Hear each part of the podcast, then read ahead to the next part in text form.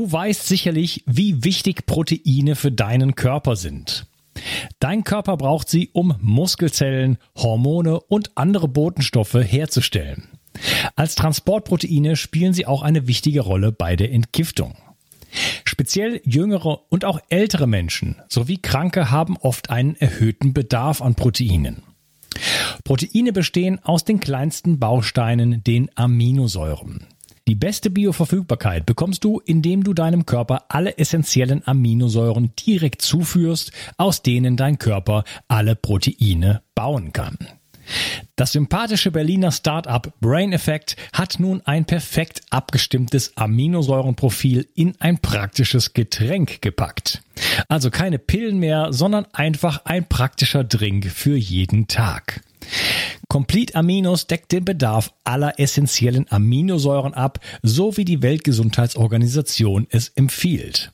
Perfekt für alle, die zu wenig Protein über die normale Ernährung aufnehmen oder einen erhöhten Bedarf aufgrund intensiver sportlicher Betätigung haben. Complete Aminos ist der perfekte Begleiter für ein gutes Training. Auch Veganern empfehle ich die kompletten Aminosäuren bereits seit langer Zeit. Complete Aminos findest du unter www.brain-effekt.com und mit dem Gutscheincode BIO360 bekommst du satte 20% Rabatt auf alle Einzelprodukte von Brain Effect, Merchandise-Produkte ausgenommen. Also, eine perfekte Proteinversorgung war noch nie einfacher. Den Link findest du in der Beschreibung und in den Shownotes. 360. Zurück ins Leben. Komm mit mir auf eine Reise. Eine Reise zu mehr Energie und fantastischer Gesundheit. Ich möchte dir das Wissen und den Mut vermitteln, den ich gebraucht hätte, als ich ganz unten war. Dabei will ich dir helfen, wieder richtig in deine Energie zu kommen. Zurück ins Leben. Hallo ihr Lieben und herzlich willkommen zu Bio 360. Das ist der zweite Teil von meinem Interview mit Gerald Reichel. Hallo Gerald. Hallo. Du hattest äh, am Ende des ersten Teils gesagt, wir kommen in eine utopische Welt, wo man eigentlich sich die Frage stellen kann, äh, wem kann man eigentlich noch glauben? Was muss man machen? Muss man sich eine Jod kaufen, in den Wald ziehen, äh, lokal leben mit echten Menschen, die man auch berühren darf, äh, ohne Maske und so? Also ich meine, äh, haben, müssen wir uns diesem Trend der Digitalisierung und der Datensammlung entgegenstellen? Sollen wir unsere Smartphones aus dem Fenster werfen äh, und äh, den Computer so wenig benutzen oder muss man sich da schützen? Wie kommt man da raus aus der, aus der Situation? Weil es, es wird ja jetzt, jetzt Elon Musk schießt 20.000 Satelliten da rein, da kann mir keiner erzählen, dass das äh, dafür ist, dass irgendwie ein paar Leute auf dem Land ein besseres Internet bekommen. Also so naiv bin ich nicht. Ja, ähm, wie, wie kommt man da noch raus aus der ganzen Nummer? Naja, also grundsätzlich sage ich immer wieder, der beste Datenschutz und Privatsphärenschutz ist Datenvermeidung. Ja, aber ja. ich würde niemanden raten, das Smartphone wegzuschmeißen. Ja, ich würde niemanden raten, in den Wald zu ziehen äh, oder selbst Gemüse anpflanzen. Also das würde ich schon raten. Aber irgendwann einmal werde ich wahrscheinlich nicht so erfolgreich sein oder es, ich werde zu wenig Gemüse pflanzen, wenn ich nicht ein großer Bauer, äh, Bauer bin. Ich würde raten, einfach die Kontras und Pros der Technologie zu kennen. Ja, äh, man kann, kommt der Digitalisierung nicht aus und die Digitalisierung, ich bin ja auch ein Fan der Digitalisierung. Es gibt ja die positiven Seiten und die negativen Seiten. Und ich sage immer ja. wieder, wenn ich die positiven Seiten nutzen möchte, muss ich die negativen kennen. Äh, wenn ich weiß, äh, was passieren kann, äh, dann weiß ich auch, was ich tun muss, damit mir das eben nicht passiert. Zu sagen, okay, die ganze Digitalisierung ist Käse, ich pfeife auf das Ganze, ich lebe nur noch analog, das funktioniert nicht. Ich habe als junger Journalist, also junger Journalist, das ist jetzt auch schon mittlerweile zehn Jahre her, einmal den Selbstversuch gemacht und habe eine Woche analog gelebt. Ja, das war dann auch eine große Geschichte in einem Magazin. Ähm, äh, ich habe dann wirklich versucht, also ich habe dann eine Woche lang kein Radio gehört, weil es ist ja alles digital, kein Fernsehen gesehen. Mein Auto war ein alter Käfer, äh, der noch in, in der irgendeine Elektronik drinnen gehabt hat, nicht einmal einen, einen, einen, einen, äh, einen Autoradio. Gekauft habe ich beim Bauern und habe im Bar bezahlt, vom Brot bis zum Gemüse bis zur Milch. Ich bin nur auf Straßen gefahren, wo es keine Ampel gab. Äh, die Geschichte für den Artikel, ich kürze die Geschichte ein bisschen ab, es gab noch viele andere Aspekte, habe ich auf einer Schreibmaschine geschrieben, ja, auf einem Seidenpapier, ja, und ich hatte diese ganze Woche eine Brieftaube bei mir im Büro sitzen. Die habe ich dann gefüttert und die fertige Ge Geschichte, das klingt jetzt alles skurril, die kannst du nachlesen, habe ich dann zusammengeknüllt, in eine Kanüle gesteckt und diese Brieftaube ist dann von Niederösterreich, ich wohne außerhalb von Wien, nach Wien geflogen zum Brieftaubenbesitzer. Dort hat sie die Redaktion abgeholt und dann wurde die Geschichte so publiziert. Ja, äh, war ein super spannender Selbstversuch. Ich habe extrem viele Reaktionen drauf bekommen. Aber was bin ich draufgekommen? Du kannst das Leben nicht mehr leben, wenn du auf Digitalisierung verzichtest, weil überall irgendwo eine digitalisierte Komponente integriert ist in deinem Leben. Das beginnt bei der Ampel, äh, geht über die, die, die Schiebetür in der Bank und endet beim Supermarkt. Ja, das geht nicht. Du kannst analog nicht mehr leben in dieser Zeit. Ja, und außerdem möchtest du trotz allem informiert werden, was passiert in deiner Umgebung, was passiert auf der Welt. Du willst am gesellschaftlichen Leben teilhaben. Darum würde ich sagen, also die analoge Variante ist einmal schon ausgeschieden. Die digitale macht Sinn, wenn ich genau weiß, was im Prinzip Digitalisierung für mich persönlich an Vorteilen bringt, was die Digitalisierung an Vorteilen für die Gesellschaft bringt. Und wichtig ist einfach zu wissen, was dann die Nachteile oder welche Nachteile können entstehen, wenn ich äh, dieses oder jenes Gerät verwende. Mhm, okay. Also ähm, ich denke schon, dass man, äh, wenn man das möchte, auch analog leben kann. Äh, ich habe äh, hier in der Gegend vorher gewohnt, in Frankreich, wo sehr viele ja, alternative Menschen leben, tatsächlich Idioten im Wald leben und so weiter. Klar, die haben mittlerweile auch Smartphones, aber man kann natürlich auch wieder so ein altes Ding irgendwie, was gar nichts kann, nehmen. Und das ist schon möglich, dann da sehr lokal und so. Also es gibt auch viele Leute, es gibt auch reihenweise Leute dort, die haben nicht mal ein Handy. Die haben einfach so einen Festnetzanschluss und so. Also das geht dann irgendwie schon und das ging ja früher auch. Aber ähm, ja, für die meisten Leute ist es wahrscheinlich nicht möglich. Und wie gesagt, es hat eine, klar hat es auch bestimmte Vorteile. Aber äh, ich, wie gesagt, ich war da ganz, ganz früh mit dabei mit allem und so und fand das super. Äh, auch immer bei Amazon gekauft und so. Und äh, ich habe damals in Spanien gewohnt, habe mich geärgert, dass der Amazon nicht gut war. Erst gab es das nicht und dann war es irgendwie, gab es da nur Bücher. Äh, ja, vielleicht äh, auch ein interessantes Thema, obwohl du hattest das Bargeld noch angesprochen, ne? das kommt ja jetzt auch auf uns zu, ne? der Abschaffung des Bargelds, ne? jetzt kommt der digitale Euro dann irgendwann. Ähm, das ist auch ein Kontrollinstrument. Ne? Wenn, wir, wenn wir dann alle ein Zentralbankkonto haben, dann äh, ist nicht nur hundertprozentig klar, was und wo ich was kaufe, sondern ich kann auch das Geld entzogen bekommen oder nur, es, äh, vielleicht gibt es irgendwann dieses Grundeinkommen, aber bitte ausgeben bis zum 30.08. und äh, bitte nur da und dafür und bei dem Laden kaufen. Also das geht alles in der Richtung des, der totalen Kontrolle und ähm, das finde ich alles nicht so richtig lustig, muss ich sagen. Ja, es ist, äh, ich finde es auch nicht lustig, aber zum Teil kannst du es nicht aufhalten. Ja? Äh, und ähm, ja, wir leben in einer Welt ähm, und die Welt haben wir uns selbst geschaffen. Ja? Und ähm, die Kontrolle, dass der Staat uns kontrolliert, da bin ich fast ein bisschen skeptisch. Äh, in manchen Bereichen funktioniert es, aber er tut sich in manchen Dingen sehr, sehr schwer, ja, was Digitalisierung anlangt. Ich glaube eher, dass Unternehmen eben wie die großen fünf und die großen, die es in Asien gibt, dass die uns kontrollieren. Äh, ich glaube eher, dass uns Geheimdienste kontrollieren können, aber selbst die versagen in manchen Bereichen, ähm, dass der Staat so effektiv ist und alles Kontroll, äh, punkto Kontrolle beherrscht, das wage ich zu bezweifeln. Wenn ich mir jetzt allein überlege, wie lange herumgedoktert wird an dem grünen Impfpass, zum Beispiel in dem Digital, ja. Das heißt einfach, die haben einfach das Know-how zum Teil nicht. Staaten äh, haben und Regierungen haben meines Erachtens zum Teil äh, nicht das Know-how, dass sie der Big Brother, den George Orwell beschrieben hat, das ist zwar ein Konstrukt, ist ein Konstrukt, so einfach schafft es der Staat nicht, ja, äh, und schaffen es Regierungen nicht. Äh, ich glaube eher, dass es hinter den Regierungen Organisationen gibt, ähm, die das eher zusammenbringen. Weil wenn mir zum Beispiel denke, die NSA, äh, die ganze Ransomware-Geschichte, die, die Schadsoftware, die in der Welt verbreitet wird, ähm, ich möchte ein Beispiel erwähnen und das zeigt nämlich, wie weit im Prinzip äh, die Geheimdienste eigentlich Kontrolle haben über manche Dinge. WannaCry, das ist die ganz berühmte äh, Ransomware-Schadsoftware, die vor einigen Jahren aufgetaucht ist, wo ja in den, in den Großbritannien äh, Dutzende Spitäler schließen mussten, äh, Millionen an, an Rechnern verseucht wurden äh, war ja ursprünglich eine Spionagesoftware der NSA. Ja? Äh, sprich, diese Software wurde verwendet, um in Systeme hineinzukommen. Ja, sprich, die haben im Prinzip gewusst, äh, dieses Betriebssystem, dieses Windows-Betriebssystem hat diese Sicherheitslücke und über diese Sicherheitslücke können Sie jeden Rechner, der dieses Betriebssystem installiert hat, äh, aufmachen, aufpoppen und können nachschauen, was da drinnen, äh, was da drinnen ist. Äh, und das sind die sogenannten Zero Days. Es gibt im Prinzip Sicherheitslücken in den Computersystemen, die nur Geheimdiensten und bestimmten Organisationen bekannt sind.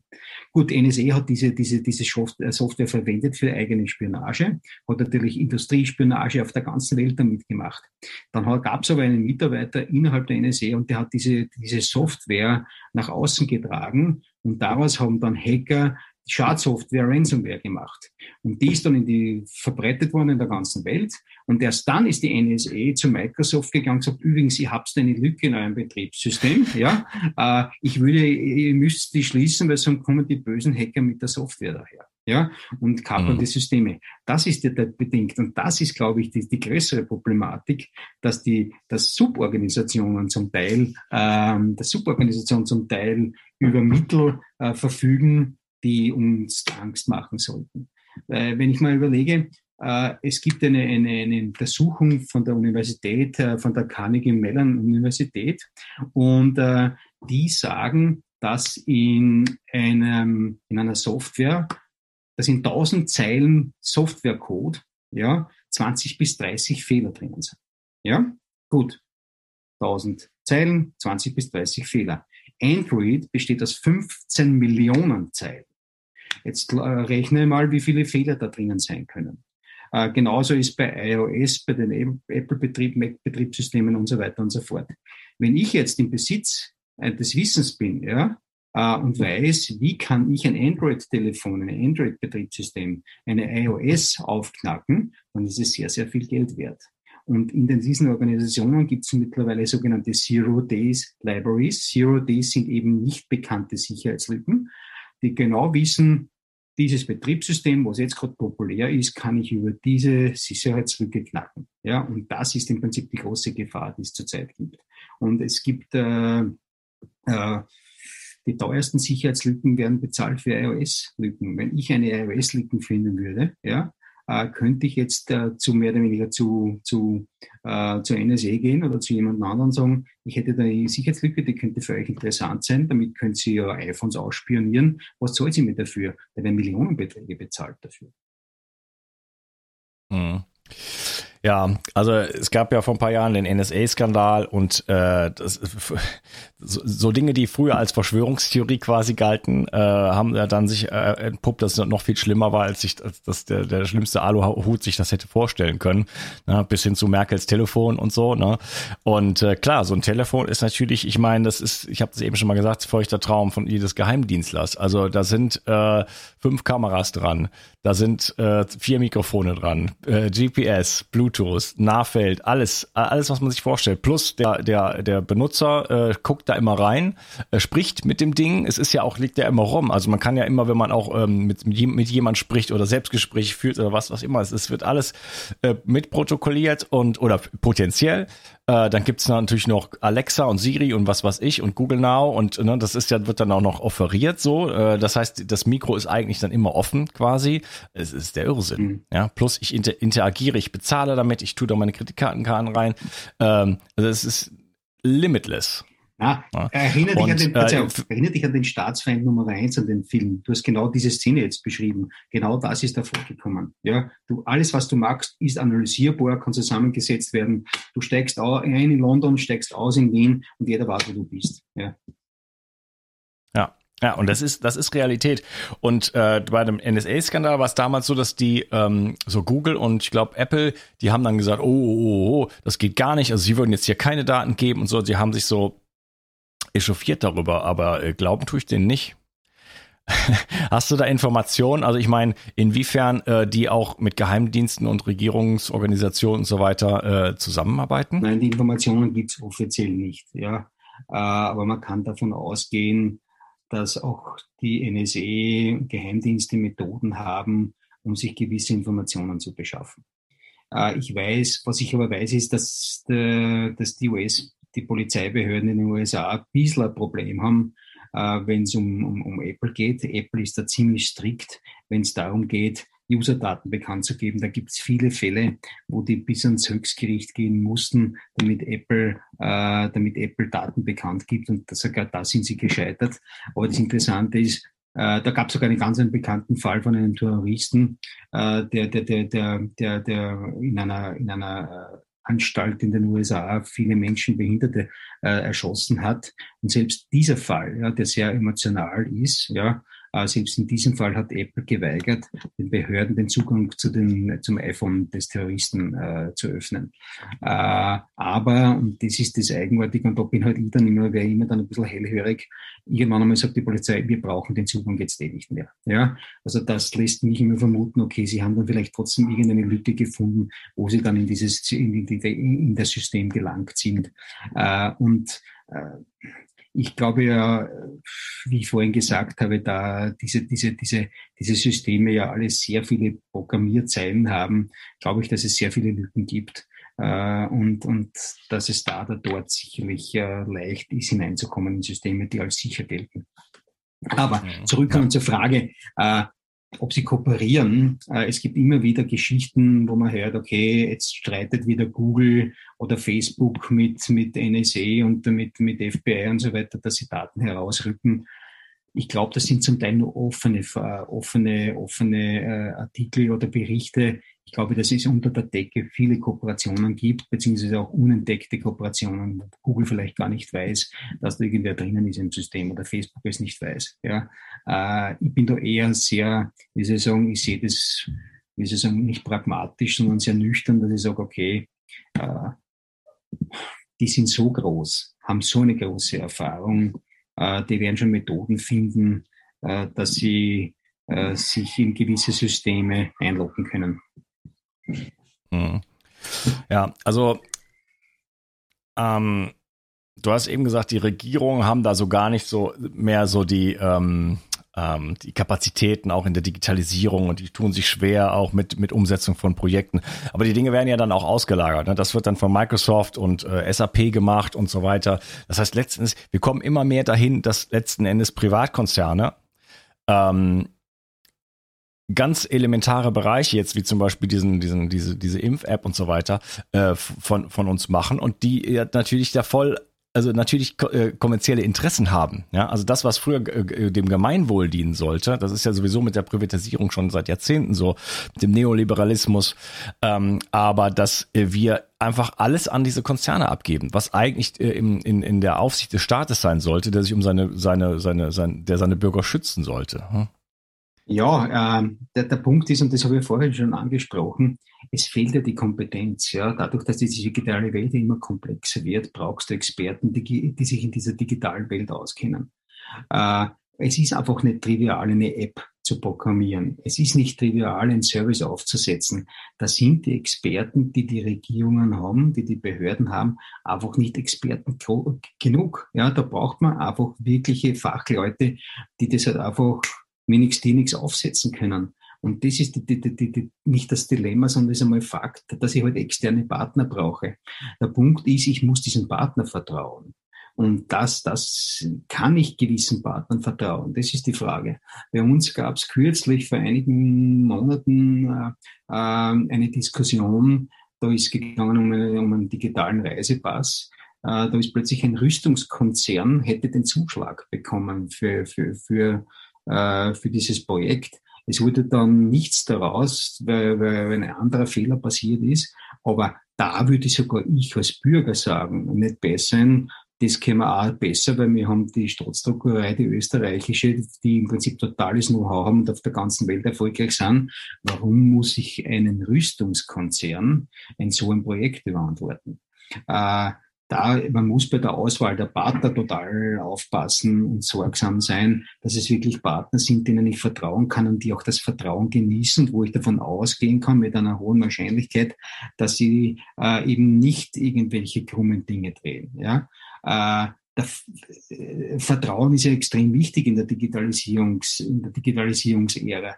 Wenn ich mir jetzt überlege, die ganze Informationsgesellschaft, diese ganzen Cloud-Systeme, die es gibt, ja, Microsoft Cloud, Amazon Cloud, das sind alles wieder Unternehmen der Big Five äh, und viele Dienste basieren genau darauf, dass eben diese Cloud dieser großen Anbieter genutzt werden. Das sind US-Unternehmen äh, und ähm, es funktioniert trotzdem und wir müssen davon ausgehen, dass unsere Daten nicht missbräuchlich äh, verwendet werden.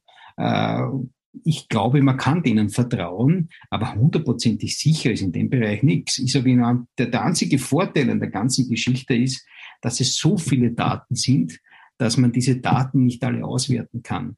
Und dadurch, dass die Daten immer mehr werden, es extrem schwierig ist, äh, daraus Informationen zu generieren. Denn was nutzt mir das Beste? Ein Datum, äh, Daten heißt ja nicht Wissen. Daten ist ja nur eine, eine große Menge.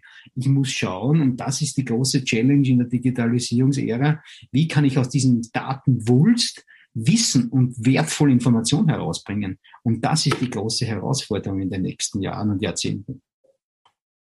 Mhm.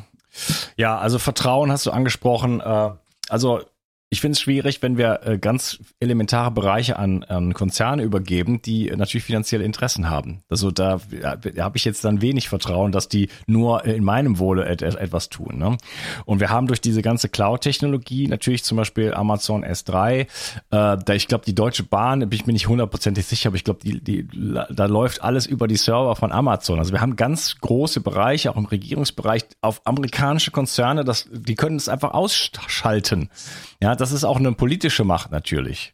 Ja, ähm, und auch äh, so sowas wie BlackRock zum Beispiel, großer, großer in, so eine Investmentfirma quasi. Die, die haben ein unfassbares Kapital und die haben so, so unglaubliche Computer, das ist deren Spezialität, dass die den ganzen Markt äh, berechnen können wie kein anderer. Das heißt, die äh, äh, haben Vorteile, ähm, die ähm, und damit eine Macht sozusagen, äh, die die einfach durchdrücken können. Und die können ein ganzes Land aufkaufen. Die könnten Deutschland komplett kaufen morgen, wenn sie Lust mhm. hätten. Ja. Und äh, das sind einfach Bereiche, da, also heutzutage haben die Mächtigen auf der Welt, ähm, wenn man das mal mit dem Sonnenkönig oder so vergleicht, ne, das waren ein Bettler dagegen. so, das, der, der hat ja gar nichts, ein Schloss und ein bisschen paar Ländereien und so, ein bisschen, bisschen Gold vielleicht. Heutzutage äh, ist das äh, in um Millionen, das Millionenfache sozusagen, ne, was solche Konzerne oder auch Einzelpersonen haben, ne, wie Soros und Gates und was weiß ich. Mhm. Ich würde sagen, wir machen noch mal einen Cut und im nächsten Teil würde ich mich gerne mit dir ein bisschen bisschen, äh, noch ein bisschen über China unterhalten, so ein bisschen kurz die Perspektive mhm. so ein bisschen mal klar machen, wo wir eigentlich hingehen und äh, dann auch ein paar konkrete Sachen eigentlich so ein bisschen zu Messengern und wie kann man sich äh, schützen. Ist okay, ja. Gut. Okay. Schön, dass du dabei warst und äh, bis zum nächsten Teil. Freue mich. Tschüss. Tschüss. Die Mitochondrien sind die Kraftwerke deiner Zellen. An ihnen hängt nicht nur dein Energieniveau, sondern auch deine gesamte Gesundheit. Nur gesunde und energiegeladene Zellen sorgen für einen gesunden Stoffwechsel, Hormonhaushalt und eine Regeneration auf tiefster Ebene. Damit all das richtig funktioniert, wollen die Mitochondrien auch richtig versorgt sein. Das von mir inspirierte Produkt 360 Energy ist die vermutlich innovativste Mitochondrienformel, die es bisher weltweit gibt. Es beinhaltet wirklich alles, was deine Zellen brauchen, um optimal zu funktionieren.